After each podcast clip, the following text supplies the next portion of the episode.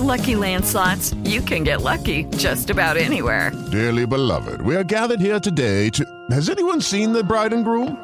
Sorry, sorry, we're here. We were getting lucky in the limo and we lost track of time. No, Lucky Land Casino, with cash prizes that add up quicker than a guest registry. In that case, I pronounce you lucky.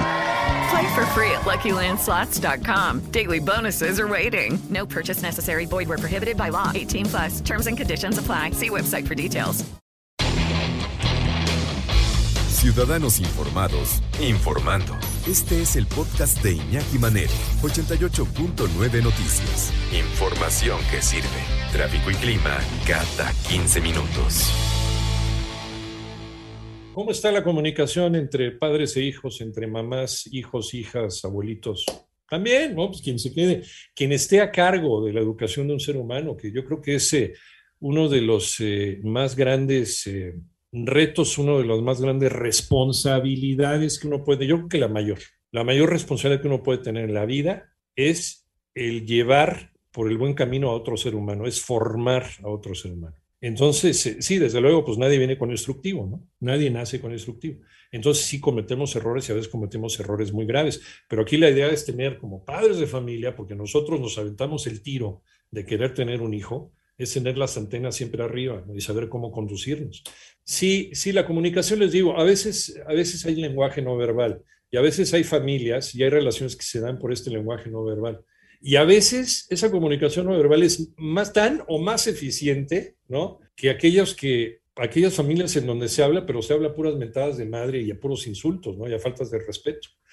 ¿Cómo te llevas? ¿Cómo es la comunicación en familia entre padre e hijo? Qué importante la comunicación entre padres e hijos.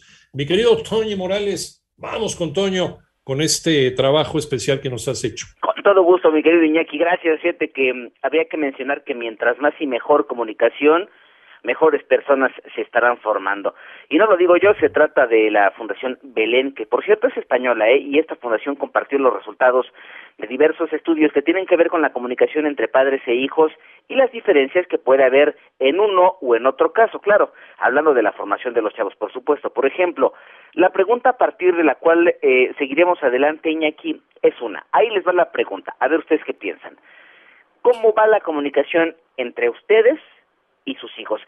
No importa la edad, tampoco el sexo, nada, solamente preguntarse cómo va esa comunicación. Y es que eh, ustedes en unos cuantos segundos podrían tratar de responder esa pregunta. Por ejemplo, Iñaki, ¿cómo va la comunicación en tu caso? Uy, eh, de repente, mira, eh, a veces hay que hacer un gran esfuerzo porque ya tú conoces nuestro trabajo, mi querido Toño. A lo mejor no es, no es tan vasta ¿no? como uno quisiera, pero intentar buscar momentos de calidad, no de cantidad, ¿no? Finalmente, sabiendo que a lo mejor tenemos poquito tiempo para realizarla, que esos momentos sean claves, sean básicos para que las cosas queden perfectamente entendidas, de que si yo te tengo confianza, tú debes de tenerme confianza a mí también, ¿no? Es un, es un toma, toma y daca. Coincido totalmente contigo porque el tiempo a veces es lo que nos hace falta para precisamente compartirlo con ellos. Ok, ahora comparto con ustedes, Iñaki, algunas reflexiones de los investigadores que citados por esa fundación, por ejemplo, nos dan algunos detalles. Por ejemplo, la comunicación efectiva y afectiva de los dos términos beneficia de por vida a los niños y a cada miembro de la familia. Por ejemplo, si la comunicación entre padres e hijos es buena, seguramente sus relaciones serán buenas también. Los niños empiezan a conformar sus ideas y opiniones sobre sí mismos con base ni más ni menos que en la comunicación que reciben de los papás, adivinaron. Antes de continuar, Iñaki, me gustaría eh, proponerte que escuchemos a Erika Villavicencio. Ella es coordinadora de Psicología Organizacional en la Facultad de Psicología de la UNAM. La comunicación es parte fundamental de cualquier relación humana. Si esta relación se trata de la familia, sobre todo con los miembros de menores edades que están formándose, resulta un pilar clave para el desarrollo de los pequeños el tener una comunicación efectiva constante, abierta y que esa comunicación venga de los padres. Que esa comunicación venga de los padres, pero que también se le dé seguimiento por parte de los hijos. ¿Cómo se logra empezar a armar esta comunicación? Pues desde pequeñitos. Es una confianza que se empieza a dar desde pequeños. Estar presentes. No importa qué te dediques, estar presentes. Y ahorita con, con tantos desarrollos tecnológicos, el no estar presente, aunque sea en imagen de video, ella nada más el pretexto para no estar. Creo que, creo que hay muchísimas formas para estar presente sin estar físicamente y no pretextar que tengo mucho trabajo, soy agente viajero. Y, el que quiere estar presente está presente. Entonces, estar, estar presente, estar ahí, estar en los momentos, sobre todo los momentos más especiales, como por ejemplo los carnavales, donde tu hijo o tu hija va a actuar, habla mucho de ti. ¿Cómo se empieza a forjar una relación? ¿no? ¿Desde dónde empieza a cimentarse esta relación de confianza? Entre padres e hijos, Tony. Qué reto de vida tan grande acabas de mencionar, Iñaki, porque somos los responsables ni más ni menos de una vida y si no entendemos eso cuando nos aventamos, como tú lo acabas de decir, ese tiro, entonces tendríamos que repensar las cosas. ¿Sabes por qué te lo digo? Porque también los investigadores nos dicen en este trabajo que estuve preparando que los papás son el primer ejemplo que van a encontrar precisamente los niños y los adolescentes. Y de ahí parte todo. Entonces, ahora bien, cuando los padres se comunican de manera efectiva con sus hijos, pues les demuestran respeto y entonces los niños empiezan a sentir que sus papás los escuchan y los comprenden, lo cual les aumenta su amor propio y es más probable que sus niños estén más dispuestos a hacer lo que se les pide, porque esos niños saben precisamente lo que sus padres esperan de ellos y también es más probable que lo puedan cumplir. Eh, pero si por el contrario, vamos a ver el otro lado de la moneda, la comunicación entre padres e hijos es poco afectiva o es negativa, puede hacer que los hijos piensen que, por ejemplo, en primer lugar, ellos no son importantes o que nadie los escucha y tampoco nadie los comprende y, en segundo lugar, también pueden pensar que sus padres no son de gran ayuda, ojo con esto, es que sus papás no son de gran ayuda y no generan confianza. Eso aplica para las diversas edades, pero piensen ya aquí en lo que pasa si estamos hablando de los adolescentes. Erika Villavicencio. Cuando la comunicación no es adecuada, estas personas pueden crecer con ciertas afectaciones dentro de la inteligencia emocional, de la autoestima, del autoconcepto, pero también en la manera en cómo ellos perciben su mundo, cómo ellos tienen este valor con los demás y me siento capaz de que alguien me escuche, de que alguien atienda mis necesidades. La mala comunicación, y aquí la que nos aleja de los hijos, puede crear huecos. Y sabes qué, pues sí, lo que estás pensando, desafortunadamente esos huecos pueden ser, ojo, pueden ser ocupados por otras personas. Vamos a escuchar a la psicóloga.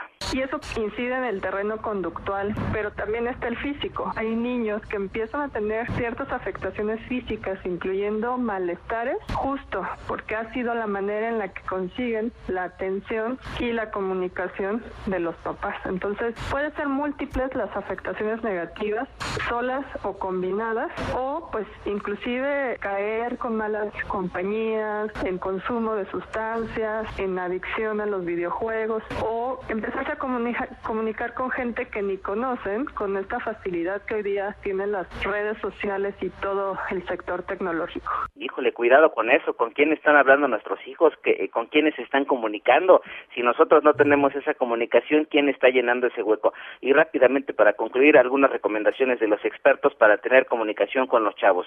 Eh, por ejemplo, cuando no tenemos tiempo de atenderlos, podríamos decirles, así literalmente, oye, fíjate que me gustaría saber más de este asunto que me estás platicando, pero déjame terminar esto y estoy contigo. Ah, pero eso sí, Iñaki, ¿eh? hay que cumplirlo, o sea, sí hay que atender a los chavos. Otra, hay que ponerles el 100% de atención, aunque sea unos minutos, mirándolos directamente a los ojos, porque eso significa, te estoy poniendo el 100% de atención y decirles, dime más acerca de tu amigo, de qué te gustaría hablar, cuál es el tema, qué te interesa, qué quieres hacer. Esos pequeños detalles, Iñaki, pueden marcar la diferencia.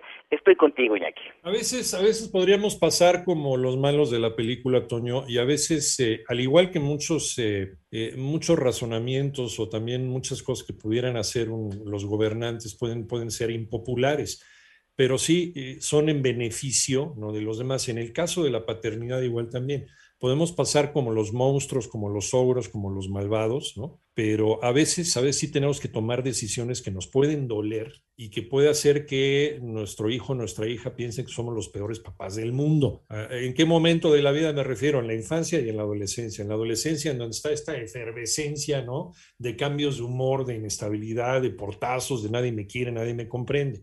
Pero ahí es donde tiene que entrar la comunicación eficiente. Finalmente, yo soy tu papá, yo soy tu mamá, yo estoy a cargo de ti y hasta que no tengas 18 años, tú y yo vamos a platicar de las cosas que más te convienen en la vida. No voy a hacer nada que dañe tu integridad física y moral. todo va a ser en tu beneficio. Y para eso estoy yo aquí en este mundo, ¿no? Finalmente, y como bien lo dices, o sea, dejar el celular, ¿no?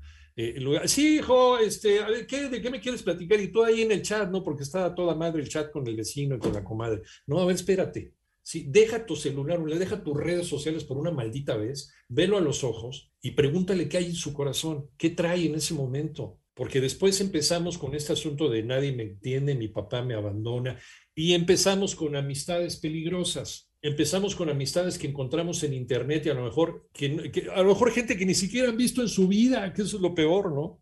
No son los amigos que te encuentras en la colonia o que te encuentras en la escuela. Es gente que no tiene ni idea de, de a quién son o a qué se parecen y que son personas que en un momento dado les pueden hacer daño y mucho daño porque nosotros no trabajamos en ese momento para lograr una comunicación y algo sólido, una relación sólida con ellos. Entonces, no nos abandonemos nosotros, no los abandonemos a ellos. Muchas gracias, mi querido Toño, un abrazo. Igualmente, Jackie, buenas tardes.